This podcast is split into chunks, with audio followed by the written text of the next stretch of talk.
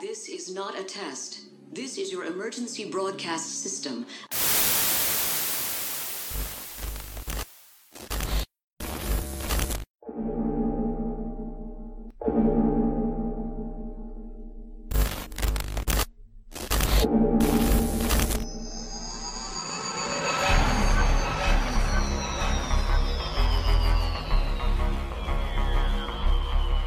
Salve galera, a gente está começando mais um RGCast hoje para falar, para continuar falando na verdade sobre as aventuras do Oitavo Doutor. Agora, de fato, vamos entrar na main range. Eu sou o Vinícius e de novo aqui comigo Baruque Brito.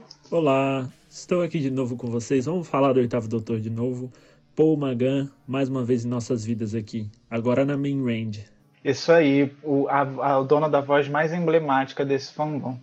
E também para surtar, para xingar, o ser mais estressado desse Twitter. Dona dessa risada também. Eu fico com inveja porque a risada do Baruque e a risada do Gabi são muito contagiantes. Gabriel Rodrigues. Olá! Gente, hoje a gente está aqui para falar sobre os primeiros áudios do Oitavo Doutor na main range. A gente vai começar falando sobre Storm Warning, que é onde ele conhece a sua primeira companion dos áudios, Charlotte Pollard. Uma das minhas companions preferidas. Desculpa aí, meninos. Ai, tudo bem. Vamos, vamos aceitar isso, né? Esse papo aí de melhor companion do oitavo doutor. Nem todo mundo é perfeito, né, Gabs? É, nem todo mundo é perfeito mesmo, mas tudo bem, a gente releva. Mas antes da gente entrar nessa discussão absurda sobre qual companion é melhor, que a gente não vai entrar hoje, vamos para as nossas redes sociais. Baruque, nosso Twitter, Facebook e Instagram. Como é que a gente acessa? Para encontrar a gente no Twitter e no Instagram é Rádio Galifrey. A gente também tá lá no, no Facebook, você só digitar lá Rádio Galifrey, quem aparecer primeiro é a gente. E você também encontra os links aí no, na nossa descrição aqui do podcast quer falar de alguma teoria, quer me xingar porque eu acho a Charlie uma companion maravilhosa, quer dar as suas opiniões sobre os companions e os áudios, manda pra gente em qual e-mail? podcastradiogallifrey.gmail.com Então, hoje a gente vai falar de seis áudios. Storm Warning, Sword of Orion, The Light at the End, Stones of Venice, Minuet in Hell e Invaders from Mars. Então, se você ainda não escutou e tem problema com spoilers, é hora de fugir daqui, mas não esquece de voltar depois que você ouvir, tá? Então vamos começar agora falando sobre Storm Warning.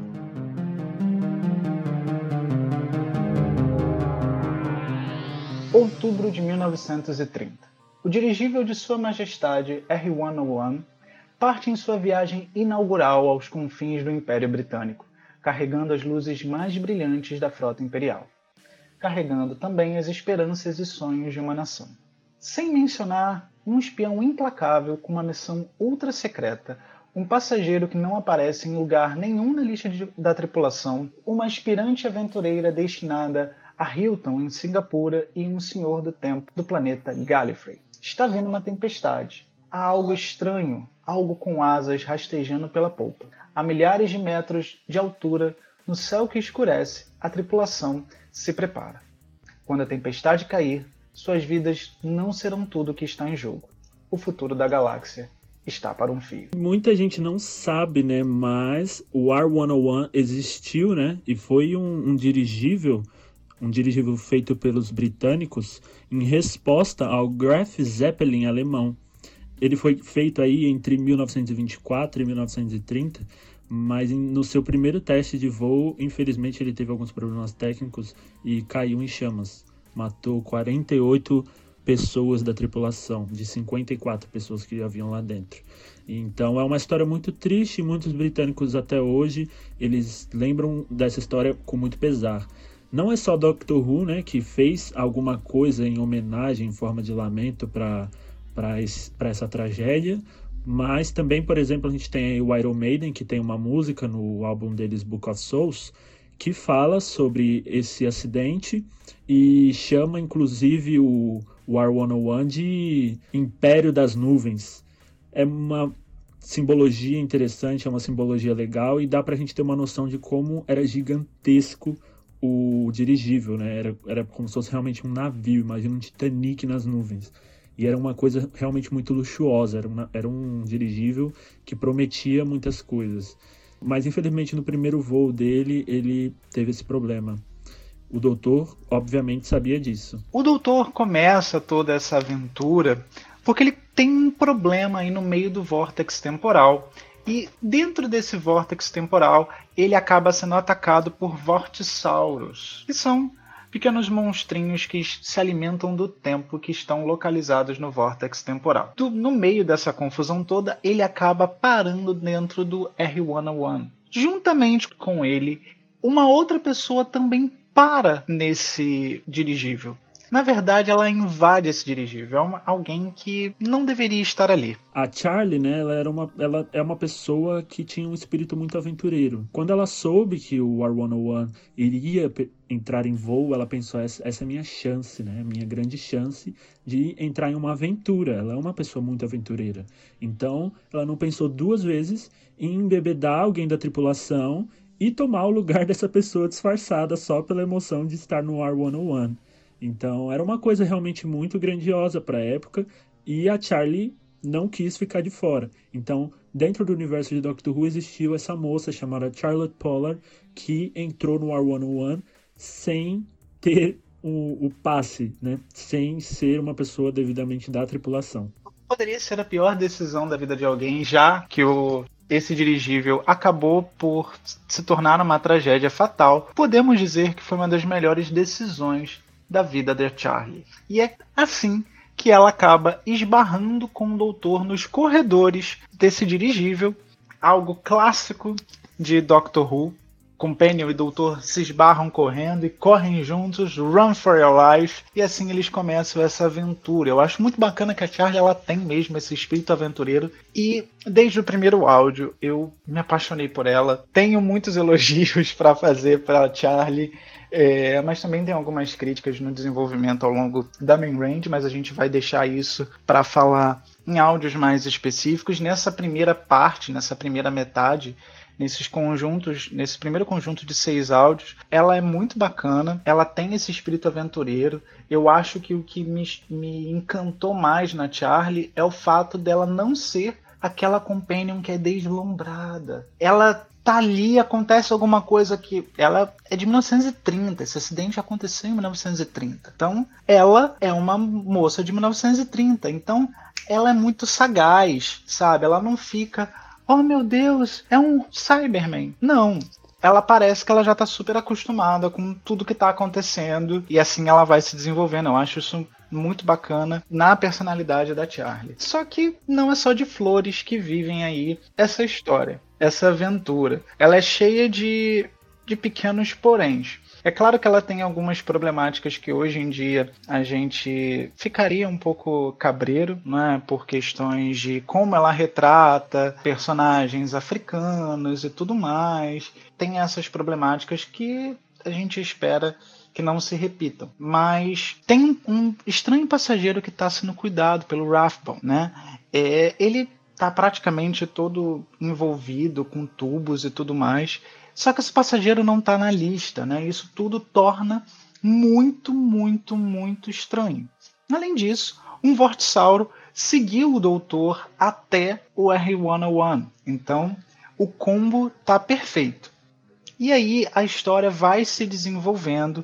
A Main Range ela tem essa característica de ser episódios mais parecidos com o estilo da, da clássica. Então, ele se desenvolve ao longo de quatro partes. Isso pode assustar muita gente por questões de ter um desenvolvimento mais lento. Mas, infelizmente, é, são os prós e os contras da main range. Eu acho que é legal a gente lembrar que a Charlotte ela é uma companion que é interpretada pela India Fisher. Então eu sempre dou essa dica, né, que Acho que é um, é um costume já de, de quem escuta muitos áudios é pesquisar quem são os atores que estão fazendo, porque ajuda você a imaginar a situação, ajuda você a, a imaginar o cenário, as cenas. Então, pega lá, Charlotte Pollard, India Fisher. Você vai ter algumas fotos da própria India Fisher com o Paul Magan, você vai ter algumas fotos dela sozinha. Enfim, é uma dica que eu dou. É, eu, eu, eu só sinto muito, já abrindo esse parente em relação à India Fisher, porque ela acabou ficando muito nos áudios. Ela hoje é narradora do Masterchef, mas ela não tem trabalhos marcantes na televisão. Né? Então ela fica mais nesse mundo da narração, dos áudios, que eu acho que ela faz muito bem. Ela ainda faz alguns trabalhos para Big Finish, fazendo short stories, tá? Mas a gente não vai falar com quem ela faz short stories porque vai acabar sendo um puta spoiler, né? Uhum. então evitem aí né?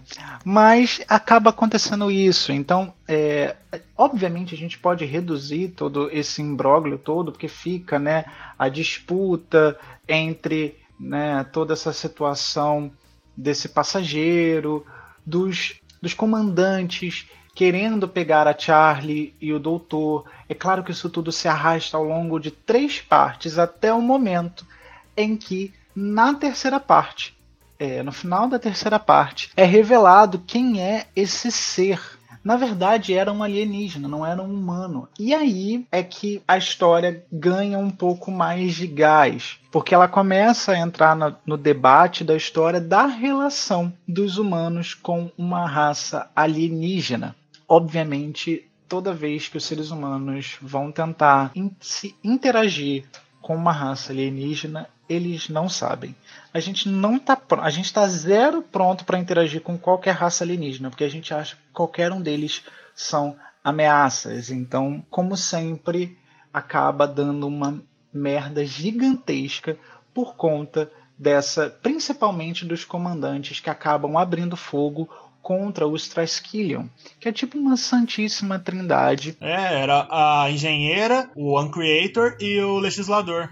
E isso acaba entrando muito em conflito, porque é óbvio que o comandante ele quer, como é que se diz? Ele quer mostrar poder, ele quer mostrar força, né? Então acaba, ele acaba dando o primeiro tiro. E isso causa uma grandíssima confusão. Agora, o grande objetivo desse áudio é retratar um, uma visão histórica da origem da Charlie e dar o pontapé para a história dela. Era para ela morrer nesse acidente. Porém, o doutor retira ela, salva ela, junto com Ramsay e o Vortisaur, e eles partem para essa aventura. Só que eu já posso adiantar para vocês que isso vai ter consequências graves. Com certeza, né? Como sempre. Se o doutor ele mexe num evento tão grandioso como foi a queda do War 101, ele com certeza vai ter que pagar pelo que ele tá fazendo. Então isso daí é uma coisa que a gente já meio que fica sub subentendido desde o momento em que ele retira a Charlie do War 101 e salva ela. Então, já pensando nisso daqui, a gente imagina que essa relação vai ser tudo, vai ser caótica, vai ser aventureira. Que ofici oficialmente a Charlie era para ter morrido na, na queda do, do dirigível. Então esse foi o, o plot principal, porque a Big Finish e a BBC elas têm muito de colocar esses eventos históricos reais no plot dos episódios e da série em si e colocar um, um pouco de ficção científica nesses eventos históricos, né? E aí usaram essa tragédia que para eles é muito pessoal e usaram para dar aquela criação da Charlie, que oficialmente ela tinha que ter morrido na, na queda do dirigível e foi um evento fixo na história que o Doctor falou: foda-se, não vou deixar. Exato, o, o Doutor não costuma fazer isso, mas já é uma característica bem do, do oitavo Doutor a dar meio que foda-se para alguns pontos fixos. Ele mexe, ele, ele mexe muito com a linha temporal, tanto é que a linha temporal do próprio oitavo Doutor ela é confusa e por isso que essa primeira saga a gente chama do paradoxo Charlie. Agora, nessas primeiras aventuras, não terá muita implicação, mas a gente vai ver que isso vai causando determinadas mudanças. Tem alguns indicativos nos, nesses áudios que a gente vai comentar de que tem alguma coisa errada na Web of Time, porém, a gente só vai entender melhor no segundo bloco de histórias, onde os eventos, a, a influência do salvar a Charlie teve na Web of Time. Isso não vai ser algo fácil e vai conduzir para o especial de 40 anos chamado Zagreus, que é o grande clímax dessa saga do Paradox Charlie. Já adianto que Zagreus não é a melhor coisa do mundo. É um especial esquecível, mas hoje a gente vai falar de um especial que é, merece muito ser lembrado. Não fala de Zagreus para mim não, que meu sangue começa a esquentar, cara. Eu acho que é legal a gente ver como desde essa primeira história a Charlie, o doutor, na verdade, se constrói uma visão do doutor de um homem que, em alguns momentos, alguns momentos pontuais, ele tem esse, essa coisa dele querer ir contra a timeline, ir contra o que deveria ser. E isso culmina onde? Time Lord Victorious, que tá aí. Então já é, uma, é meio que uma construção que já vem de muito tempo, esse Time Lord Victorious. Eu queria citar porque a gente tá nesse nesse clima de Time Lord Victorious, os lançamentos estão vindo, e eu acho que é legal a gente começar a fazer esses links, né? Sim, é, é muito interessante justamente porque o doutor tenta manter o fluxo da, da Web of Time, mas ele frequentemente aí bagunça ela, e dessa vez ele bagunçou algo muito sério. Para quem não sabe o que é a Web of Time, é a linha de tempo principal do doutor, do universo do doutor. Esses são os eventos que dão origem à história da Charlie com o oitavo doutor. E aí, dessa história, a gente parte já para Sword of Orion, que é a segunda aventura da Charlie. Eu acho bacana que a primeira aventura foi uma aventura histórica e a segunda aventura se passou bem no futuro. A raça humana está travando um combate mortal com as hordas Android no sistema Orion. Anos-luz da linha de frente, o Doutor e Charlie chegam para experimentar algumas delícias duvidosas de um retrocesso galáctico, sem suspeitar que as consequências da Guerra de Orion podem alcançá-los lá. Mas a ânsia de, de vitória do alto comando não tem limites. Presos a bordo de um destruidor estelar abandonado misterioso, o Doctor e a Charlie enfrentam uma execução sumária. Mas este é apenas o começo de seus problemas. O verdadeiro perigo ainda não despertou até que, em algum lugar, nos recessos escuros do sistema Garrison, os Cybermen recebam o sinal para reativação. Então, a Charlie já na segunda história já dá de cara com um dos principais vilões do Doutor. Mas bem, é interessante se falar da questão das Orion Wars ou Guerra de Orion, enfim, que foi um evento da própria Big Finish. Essa Orion Wars acabou resultando numa range chamada Cyberman, que teve dois boxes que se passa nesse inteirinho e explica sobre essa Guerra de Orion. Essa Guerra de Orion aconteceu entre o final do século 25 e o início do século 26, aonde? No sistema Orion. Ela botou em dois lados opostos os androides de Orion e os humanos. Na verdade, o que, que acontece? Nessa sociedade, os androides eles eram colocados como uma classe inferior. Apesar de serem muito comuns, a raça humana tinha um domínio e colocava os androides para fazer serviços que eles não gostavam muito de fazer. O grande problema é que os androides se cansaram disso. E aí começaram a criar esse. a bater de frente contra os humanos. Então começou aí essa questão da guerra. O doutor e a Charlie acabam pisando no meio desse conflito entre os, entre os androides e os humanos. E aí a gente vai ver como é que os Cybermen vão entrar no meio dessa questão. Que eu gosto bastante é como eu já falei, a Charlie não pareceu nada deslumbrada quando ela viu essa nave futurista e tudo mais.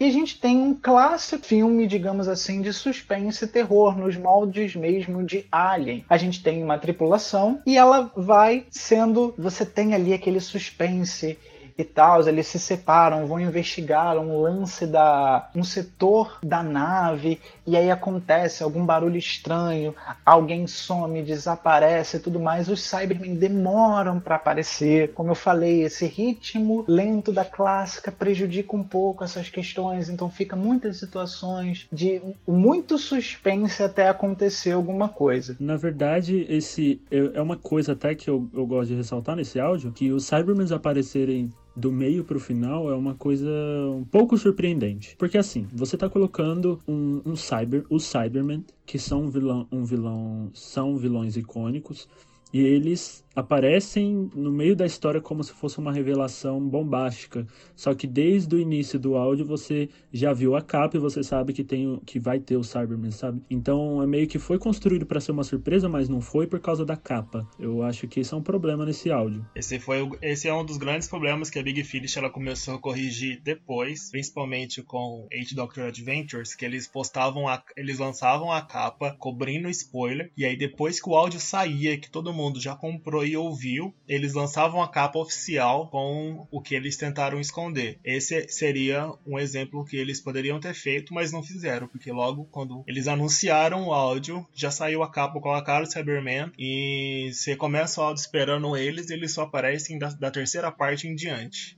É, então, o que era para ser uma surpresa legal acaba se tornando pedante, acaba se tornando uma coisa cansativa. Eu acho que o áudio bebe muito nessa fonte de filmes como Alien, que vai tendo essa situação. Você tá dentro de uma nave, todo mundo preso, e aí vai morrendo de um em um e tudo mais. Essas coisas vão acontecendo. Mas eu dou um destaque muito grande para dois personagens. A primeira delas é a Deva Jensen. Ela é é a comandante feminina. Então isso já tem um bom peso. Óbvio que existe um conflito de um dos personagens não aceitar ser liderado por uma mulher. E aí acabam colocando a Deva como uma pessoa um pouco mais fria, mais rígida, justamente como contraponto do Grash, que é aquele homem bronco que não aceita ordem de mulher e tudo mais e que quer como ele não como ela não faz o que ele acha que ela de, deve fazer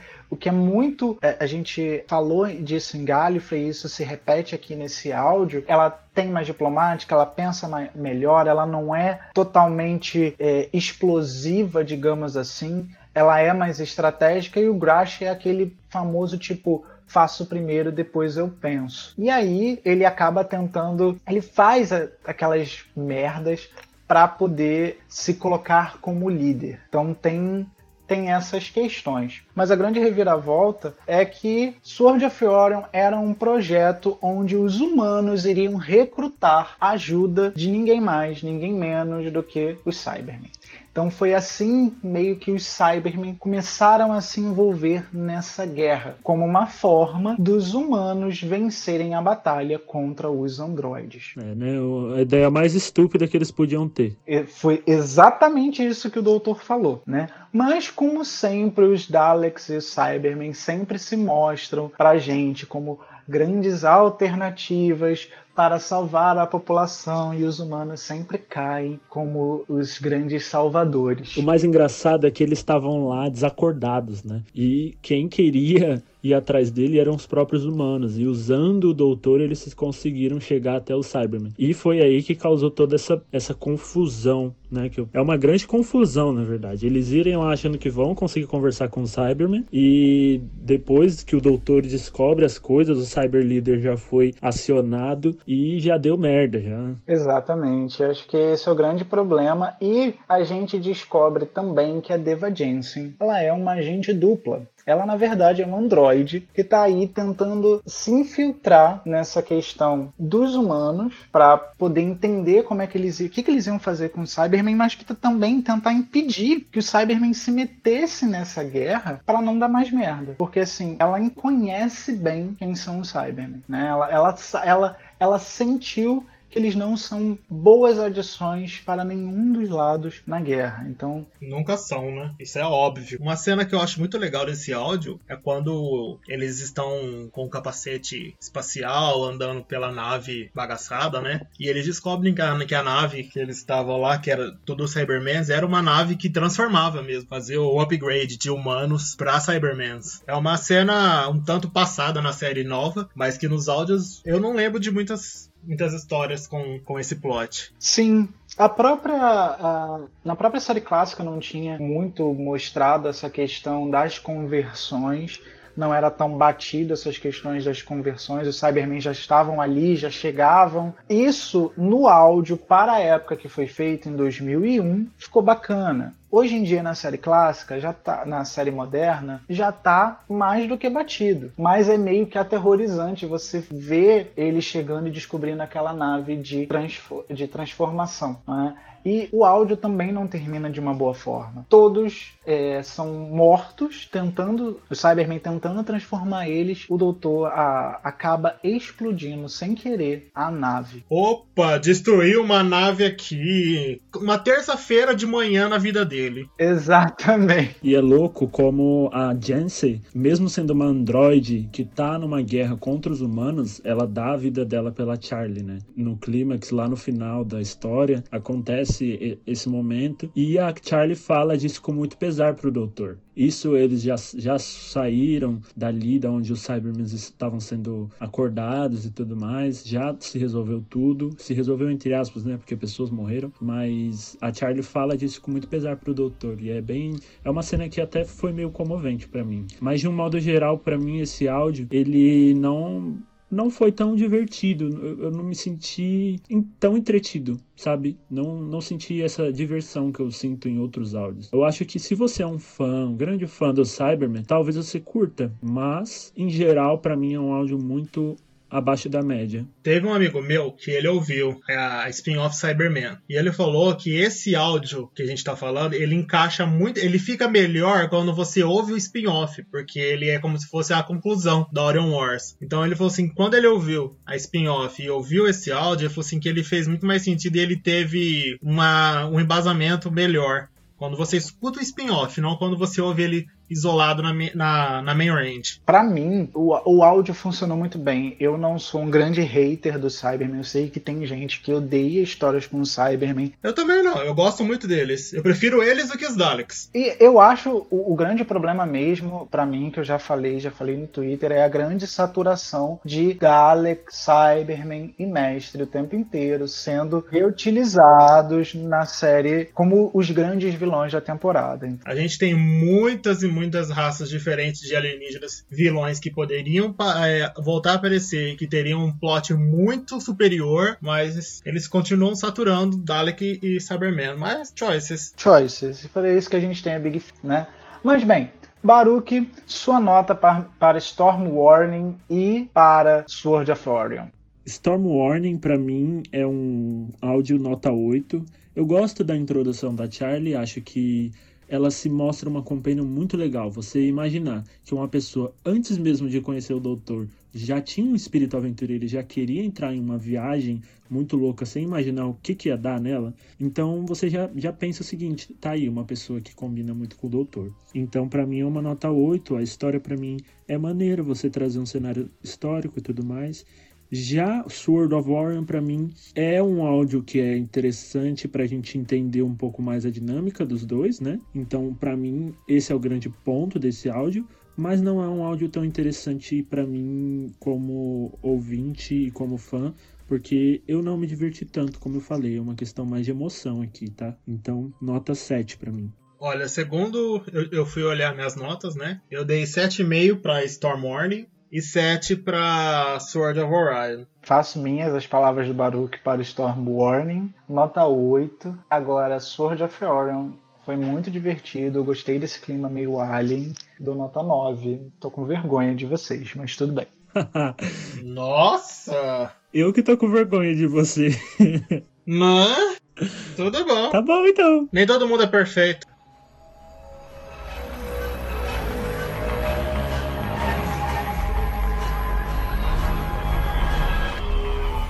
Vamos passar agora para os grandíssimo especial de 50 anos da Big Finish, The Light at the End. 23 de novembro de 1963 revela-se um dia significativo na vida de todos os oito doutores. É o dia em que a vida de Bob Dove é destruída. É também um dia que desencadeia uma cadeia catastrófica de eventos que obriga as primeiras oito encarnações do Doutor a lutar pela sua existência, enquanto um caos misterioso se desdobra dentro da tarde as barreiras do tempo se rompem. Do subúrbio da Inglaterra, por paisagens alienígenas devastadas pela guerra, e em uma dimensão mortal e artificial, todos os doutores e seus companheiros devem lutar contra o poder de uma tecnologia alienígena insondável. Desde o início, é claro que o mestre está de alguma forma envolvido.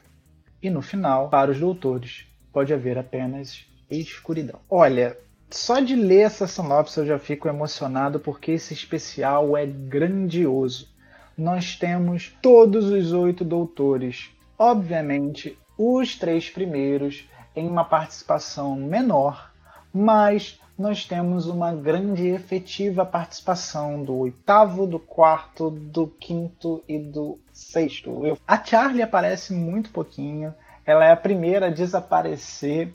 Né? O foco mesmo não é nem os companions, na verdade são os doutores, e é justamente o desaparecimento das companions é, é explicado porque elas vão desaparecendo aos poucos. Nós temos aí a Lila acompanhando o quarto doutor, a Anissa acompanhando o quinto doutor, a Perry acompanhando o sexto, a Ace acompanhando o sétimo e a Charlie acompanhando o oitavo. E todas ao longo da história vão desaparecendo. E ao mesmo tempo os doutores vão se encontrando, o que torna isso cada vez mais divertido. Eu sou completamente completamente apaixonado por esse episódio. Só fazendo um adendo, o primeiro, o segundo e o terceiro Doutores, eles são feitos, o primeiro pelo William Russell, que é o ator original do Ian, e ele já vem com, ele já tem uma passagem pela Big Finish de, de, de performar o primeiro Doutor em alguns, em alguns áudios Short Trips e Companion Chronicles. O segundo Doutor é feito pelo Fraser Hines, que é o ator original do, do Jamie. E todos os áudios com o segundo Doutor da Big Finish, o, seg o segundo Doutor é feito pelo, pelo Fraser Hines. Então ele tem já esse, esse jogo de fazer tanto o Jamie quanto o Doutor, que para mim é perfeito. É, o doutor dele é muito no ponto. E o terceiro doutor é, foi feito pelo Tim Treloar que é o, o ator que tá fazendo o terceiro doutor na, na range atual, Third Doctor Adventures, que eu amo de paixão, ele. Faz também um terceiro doutor muito bom. Eu gosto muito dessa homenagem que fazem do William Russell fazer o primeiro doutor, né? E o Fraser fazer o segundo. Eu gosto dessa homenagem, eu, eu acho muito legal quando a gente tem esse tipo de coisa. E a gente tem um cast gigantesco para esse áudio, porque você tem os oito primeiros doutores e vários companions, todos são feitos aí, não só os que faleceram, né? Mas todos são feitos pelos próprios atores que fizeram na série clássica. Muito maneiro de ver isso. É realmente um especial de 50 anos que diz respeito, que faz homenagens, muitas homenagens, aliás, para a série clássica. E é uma coisa que a gente não teve na televisão, infelizmente, né? É muito legal de conferir esse áudio. Ele tem uma história bem simples, na verdade, mas é um áudio muito legal que traz homenagens muito boas. Apesar da história ser muito simples, eu achei ela muito genial. Quem, o, o mestre desse áudio é o mestre Chamuscado. E, na verdade, ele quer impedir o doutor de sair de Gallifrey. O que, que ele faz? Ele planta uma bomba conceitual. O que diabos é isso? Essa, esse Bob ele vê logo no começo do áudio, ele né, começa com. tá lá brincando com os filhos e tudo mais. A, a Tardes meio que bate, destrói a casa dele e tudo mais.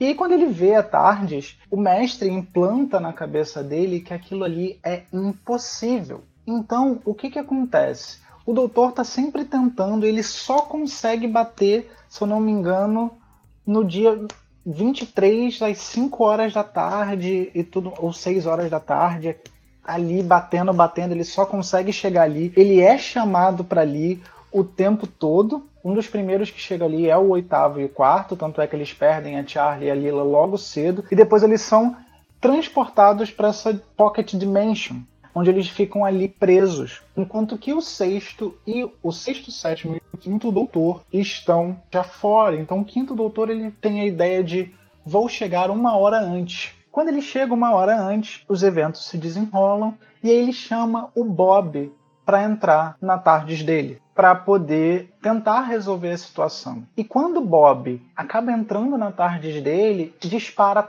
a bomba conceitual como ele acha que aquilo é impossível, é meio que. É uma parada meio louca, bem fumada, mas aquilo provoca uma desestabilização no tempo e no espaço e vai fazendo, tipo, aquilo ali é impossível, aquilo ali é impossível, aquela tarde não pode existir, aquela tarde não pode existir. E aí, aos poucos, isso vai alterando a linha do tempo do doutor, Porque se aquilo é impossível, logo aquilo nunca foi construído. Se aquela TARDIS nunca foi construída, ele nunca roubou a TARDIS de Gallifrey. E ele nunca entrou em contato com as Companions. Era por isso que, ela, que elas estavam sumindo. E para resolver esse problema, o Quinto Doutor resolve ir um ano antes do que aconteceu, em 1962, e apresentar a TARDIS para o Bob, antes da bomba conceitual ser implantada. Então, isso significa que quando ele entrasse em contato com a TARDIS de novo, ele saberia que aquilo era possível. Então, já não haveria mais o disparo dessa bomba conceitual. Eu achei muito bom esse plot e essa resolução toda. Como eu falei, eu acho que é um plot simples,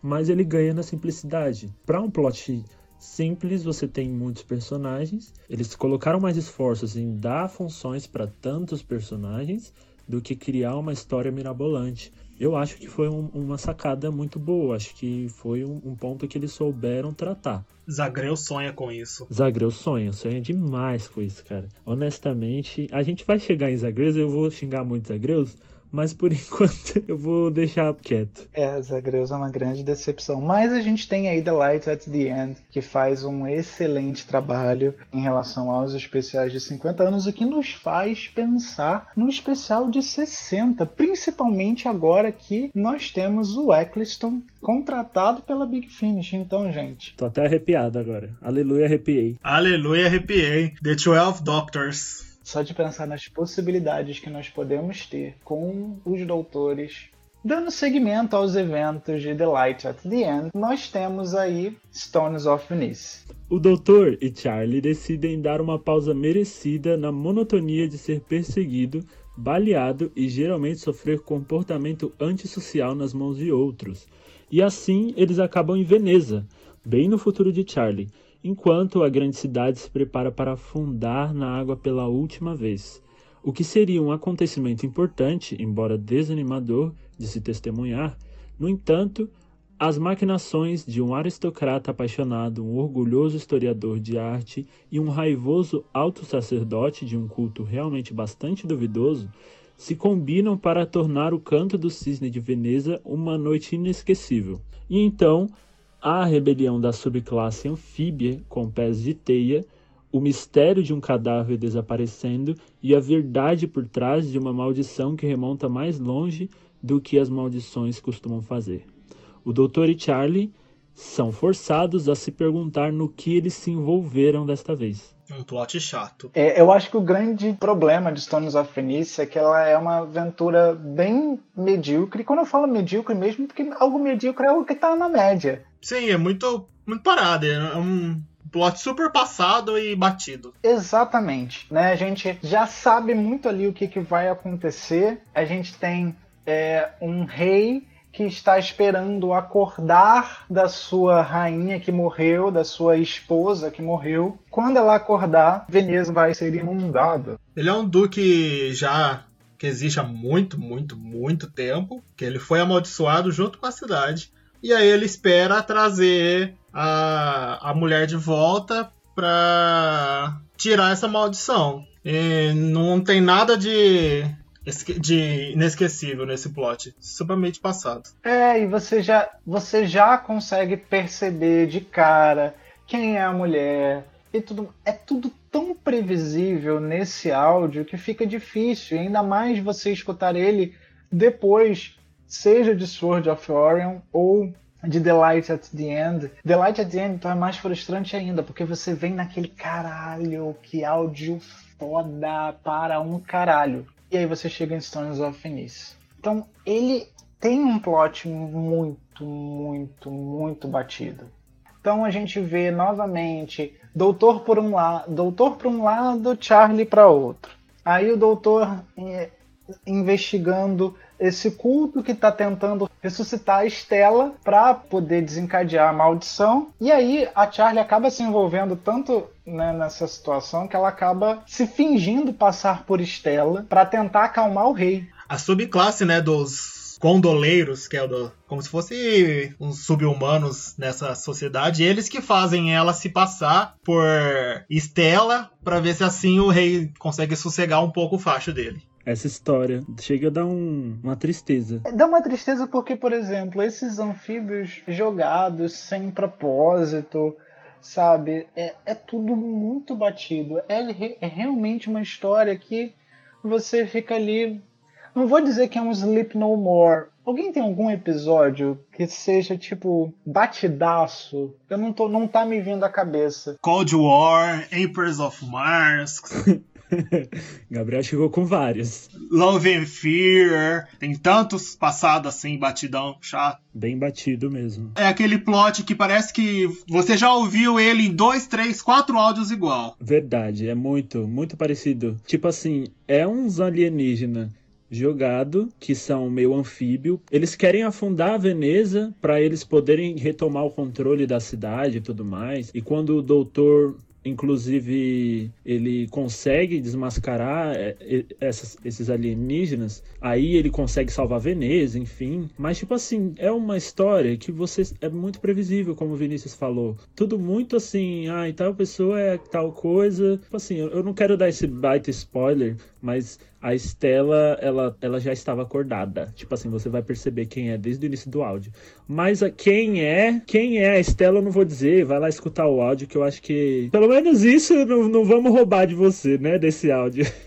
não é um eu não tipo assim não é um plot ruim uma, um, uma história ruim mas é uma história passada um plot passado com uma resolução super rápida que aí você fica meh exatamente você fica completamente tipo ah tá, entendi. Ele não é ruim, ele não é bom. Ele é apenas medíocre. Então, assim, você não desenvolve muito a Charlie. Nada, na verdade não desenvolve nada, né, da Charlie. Exatamente. Então, para mim é um balde de água fria na temporada, porque realmente não funciona.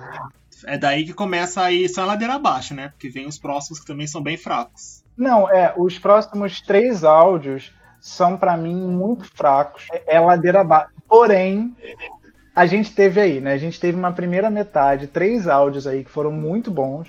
E agora a gente tem três áudios que são muito medíocres, mas quando a gente voltar no próximo podcast, eu já estou adiantando que o primeiro áudio ele é o mais maravilhoso de todos. Ufa, ufa, graças a Deus, aleluia. Qual que é mesmo? Chimes of Midnight. Ah, clássico, icônico, perfeito. Mas é isso. Eu, desculpa, a gente tá aqui para dar spoiler mesmo. O final é tão previsível que você vê a, a Estela e o rei se sacrificando para poder manter a Veneza. Muito off. Sabe? Então você fica assim, gente, mas zero crescimento de personagem, zero aproveitamento de história, entendeu? Então. Eles drogam a Charlie para ela se passar como Estela e aí chegou no final que era pro, pro Duque, o rei casar com a Charlie, nem ele queria mais. Foi, tipo, muito sem noção. É, é, é muito sem noção esse plot. Mas, dito isso, vamos às notas desses, desse segundo bloco de audiodramas. Gabi, sua nota para The Light at the End e Stones of Nice. No meu Timescales Light of the End eu coloquei 9, Stones of Venice eu dei 6. A minha nota para The Light at the End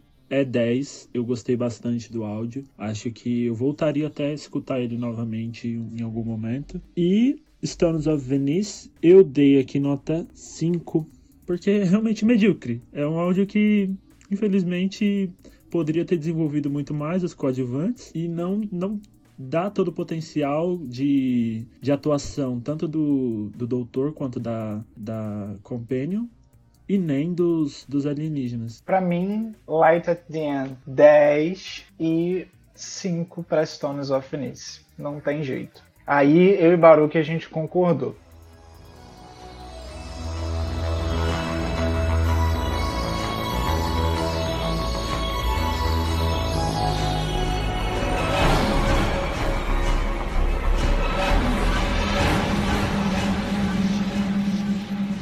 Vamos agora começar um áudio Eca. polêmico. Horrível.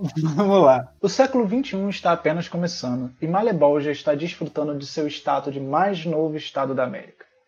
Após seu envolvimento bem sucedido com a devolução da Escócia, o brigadeiro Alistair Gordon Letterbright Stewart foi convidado a Maleboja para oferecer algumas de suas experiências e conhecimento. Lá, ele encontra o carismático Brigham Elisha Dashwood III, um estadista evangélico que concorre a governador, que pode não ser tão limpo e saudável quanto parece. Um dos outros papéis de Dashwood na sociedade é o de patrono de um novo instituto médico, concentrando-se na cura dos males da mente humana. Um dos pacientes se interessa ao brigadeiro, alguém que afirma viajar pelo tempo e pelo espaço em algo chamado Tardes. Charlie, no entanto, tem mais do que alguns problemas. Com amnésia, ela está trabalhando como anfitriã no pub local chamado Hellfire Club, habitado por algumas pessoas que estão tentando convocar um demônio chamado Marcosias. E o líder do clube? Ninguém menos que Dashwood, que parece determinado a alcançar o poder no Congresso pelos meios mais malévolos à sua disposição. Pela sinopse, parece ser algo bem interessante, né? Mas não é. Aquele áudio do pica-pau dizendo. Fui tapeado! Eu não acredito que vocês falaram isso junto.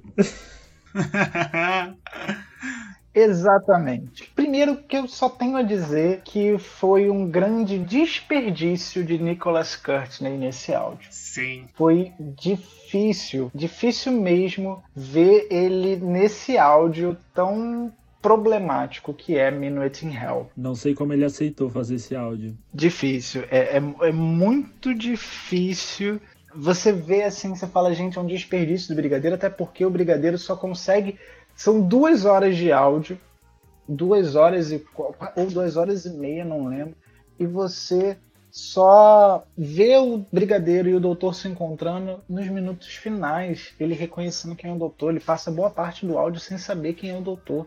É um desperdício. Nesse áudio acontece uma coisa que na vida do oitavo Doutor acontece todo dia de manhã das 10 às 11, que é a hora que apaga a memória dele. Eu eu acho uma parte legal desse áudio, a hipocrisia de que o líder evangélico, que ele tá extremamente conservador, é o líder do Clube do Inferno que tá tentando trazer o demônio de volta. Eu adoro a hipocrisia nesse áudio, é muito boa. Isso é muito legal. E cara, eu gosto dessa premissa. Eu gosto muito. Sempre que eu falo de Minuet in Hell, eu falo que a premissa é muito genuína, cara. Você tem um líder estadista, né, evangélico, conservador, que é, um, é, é também o líder de um instituto médico, mas que na surdina, durante a noite, ele se torna outra pessoa, basicamente. Ele é o líder de um culto ocultista. Então é muito louco isso, né, cara? É, a que ponto uma pessoa chega para conseguir o poder? É doido de se pensar isso. E eu gosto de, dessa premissa. Além disso, eu gosto de como eles fazem paralelos com o inferno. E o uso das memórias das pessoas eu também achei interessante. Mas é aquela coisa. Ao longo da história, a gente começa a ver que os personagens, tanto o Doutor quanto a Charlie e o Brigadeiro, estão totalmente perdidos na história. Você não sabe qual é o objetivo deles, qual é o objetivo dos personagens ali. Então a história ela segue de um jeito tão aleatório, parece que a gente está vendo Dirk, Dirk Gently, só que sem humor. Eu acho que o Minuet in Hell ele sofre em primeiro lugar pelo problema do tempo. É algo muito é um áudio muito grande pro tipo de plot que é feito. Por isso que eu falo que são duas horas no inferno e não um minuto. Né? É, para mim, eu acho que essa história poderia ser consertada em pequenos pontos e ela ficaria boa. Primeiro lugar, eu acho que o, sotaque sulista, principalmente quando na, na hora que o cara. Isso dificulta demais, porque se torna chato.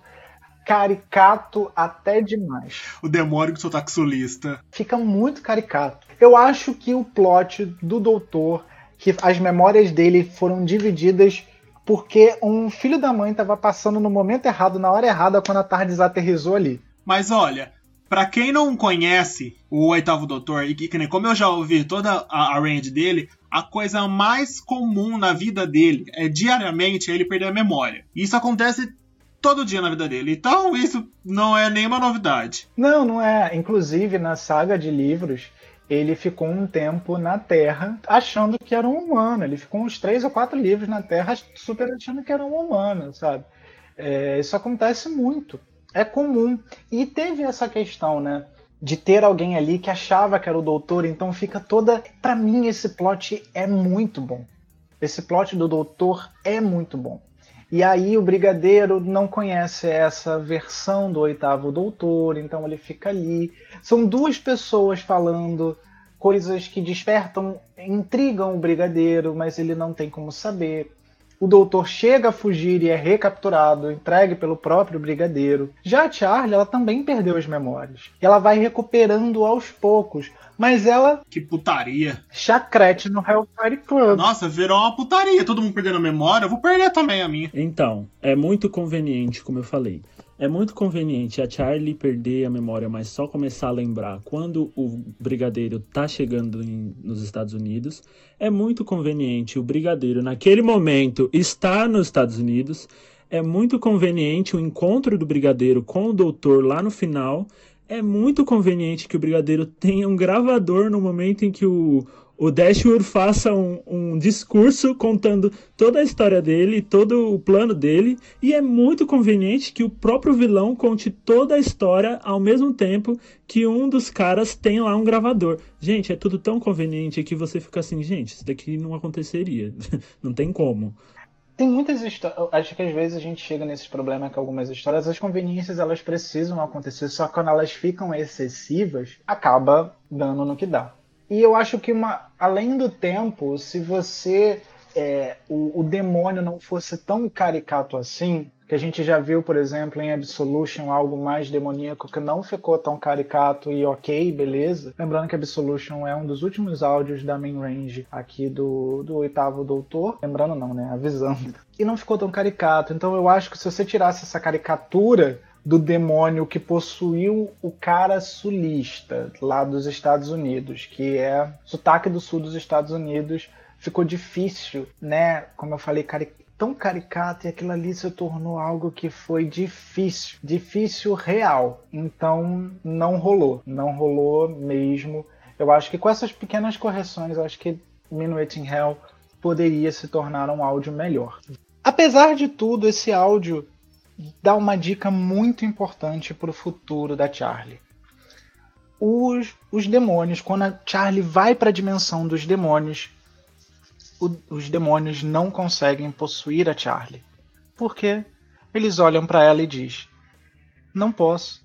Essa garota já está morta". Já começa a pintar algumas dicas de que tem algo estranho com a Charlie e de que aquilo que o doutor fez gerou consequências. Então as coisas come... elas vão crescendo bem devagar esse lance do paradoxo da Charlie. Mas é aí uma das primeiras menções a que algo está completamente errado. Sim, já começa aí o, o plot do paradoxo, né?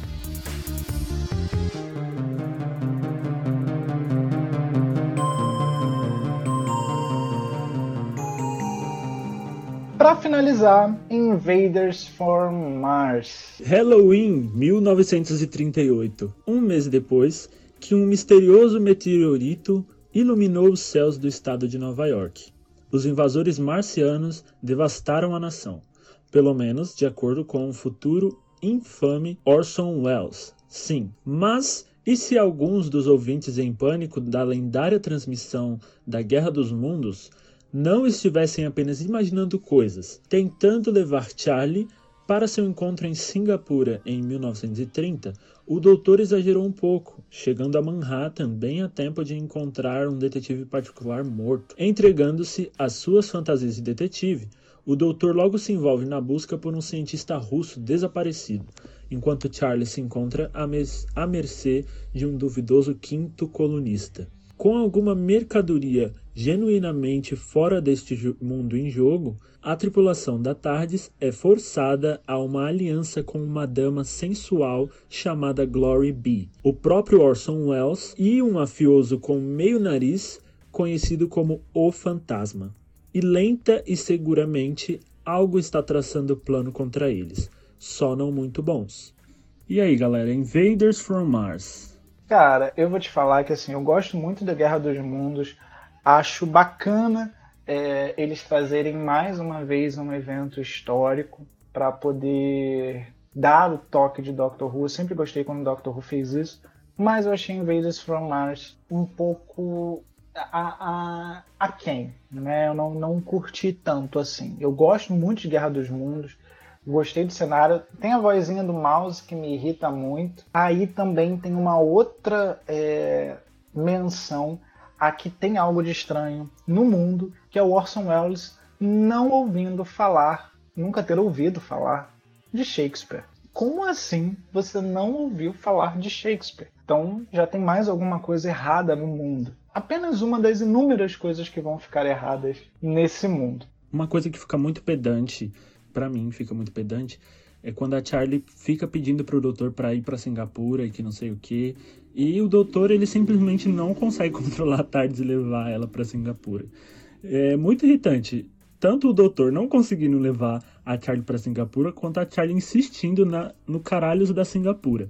E aí você só fica, puta merda, leva essa menina pra Singapura. Só leva, mas não acontece de jeito nenhum, gente. É, é, é bem o que a Tegan fazia quando ela começou a viajar com o Fifth Doctor. Ela vivia pedindo para levar ele, ela de volta e a Charlie faz o mesmo nesse áudio. É incrível.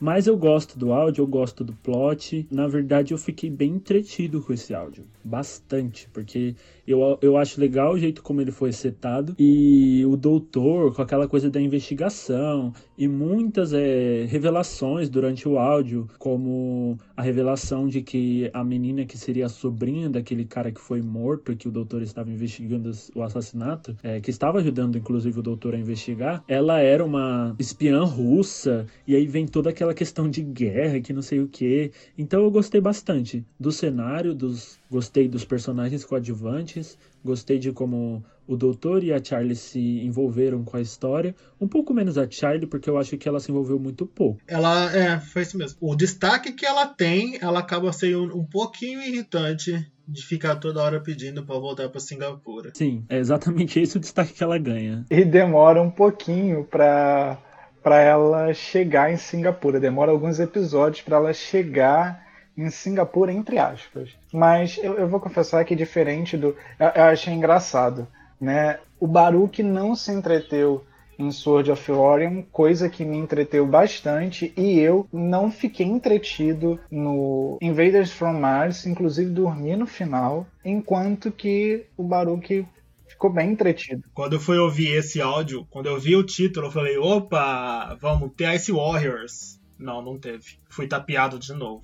É bem isso. Só que aí durante o áudio eu fiquei pensando, hum, eu acho que eu não vou ter o Ice Warriors, então eu já fui tirando o cavalinho da chuva para chegar no final e não ter nada de Ice Warriors. Aí eu, eu, já logo pensei, se não tá na capa, não tem Ice Warriors. Exatamente. Eu não pensei nesse detalhe da capa. Pois é, mas estava verde, tinha Marte, e aí você fica naquela, né? Tipo, tá, tinha que. Eu acho que tinha que. Eu não sei. Talvez ele ficaria um pouco melhor esse áudio se fossem os Ice Warriors invadindo a Terra, né? Eu, eu concordo. Se tivesse, eu acho que ele seria bem. O plot seria mais elevado se tivesse os Ice Warriors é, atacando. Ou não só se os Ice Warriors tivessem, mas se os próprios alienígenas fossem um pouquinho mais interessantes. Pareceu pareceu algo meio que tipo. Genérico. Marte ataca, sabe? Ah, sim, exato. Genérico, muito genérico. A parte do vilão, né? Eu achei genérico. Mas a questão do, da, dos jogos que foram feitos ali entre os personagens sobre as, as investigações, os testes que estavam sendo feitos ali, a espiã russa,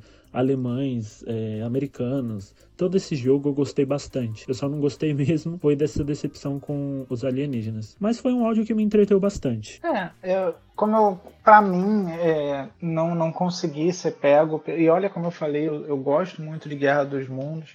Eu entrei no áudio animado por conta de, desse evento histórico, da transmissão da Guerra dos Mundos, mas eu acho que eles não souberam é, aproveitar o que eles tinham em mãos, que eram esse que era esse evento, né? E acabou ficando eles tentaram dar uma pegada meio no ar, mas não ficou legal. Eu acho que o áudio acabou se perdendo aí. Mark Getz, né? Como sempre, né? É, infelizmente ele tem uma longa lista de decepções pra gente. Como ator é ótimo, mas como escritor, ai, não. Não, não é Sleep No More, mas é, é o clássico episódio do Getz de toda a temporada. Sim, toda temporada tem que ter um episódio broxante do Mark Getz. Ai, que pesado, mas é real. Olha, surpreendentemente, eu dou 7 para mim no Waiting Hell, porque o plot do Doutor me deixou bastante entretido. E eu acho justamente que o que me prejudicou, prejudicou para mim o áudio foram essas duas coisas. É, sotaque sulista ali do vilão, e aí deixou ele algo caricato chato demais, e a duração. Mas eu gostei da ideia. Ficou muito bacana, acho que ela podia ser mais aproveitada, por isso que eu dou 7. Enquanto que Invaders from Mars, para mim, eu não curti tanto e dou nota 6. Esse me surpreendeu. Minhas notas, é, um pouquinho aí, vamos dizer, um pouquinho diferente das suas, Vinícius. Eu vou dar 5 para Minuet in Hell. Eu gosto da premissa, como eu falei. Eu gosto dos personagens que são apresentados. Eles são muito legais, mas eles não são bem desenvolvidos. Eu acho que eles têm muito mais potencial do que foi dado para eles. E eu gosto. Eu não, eu não gostei do, do meio pro final, vamos colocar assim. É, então a minha nota para Minuets in Hell foi 5. Agora a minha nota para Invaders from Mars, como eu fiquei muito mais entretido, como eu achei a história um pouquinho mais interessante, é, eu coloquei aqui nota 9. Amado! Nossa! Se isso é um pouquinho interessante e já deu 9, a outra vai dar 36. Eu gostei muito, gente. Nossa, tudo bem, né? Tudo bem, tudo bem, tudo bem. Gabs, suas notas. Olha, pra mim no Edge Hell eu dei 4. E detalhe que eu não ouvi os últimos 15 minutos porque eu me irritei e fechei, eu tava cansado. E em Vegas from Mars eu dei 7,5. Ok, ok. Vocês puderam verificar que tem muita gente. Foi bacana isso porque três pessoas com três visões completamente diferentes sobre o mesmo áudio. Eu achei muito bacana essa nossa discussão. Eu adorei falar sobre o oitavo doutor com vocês.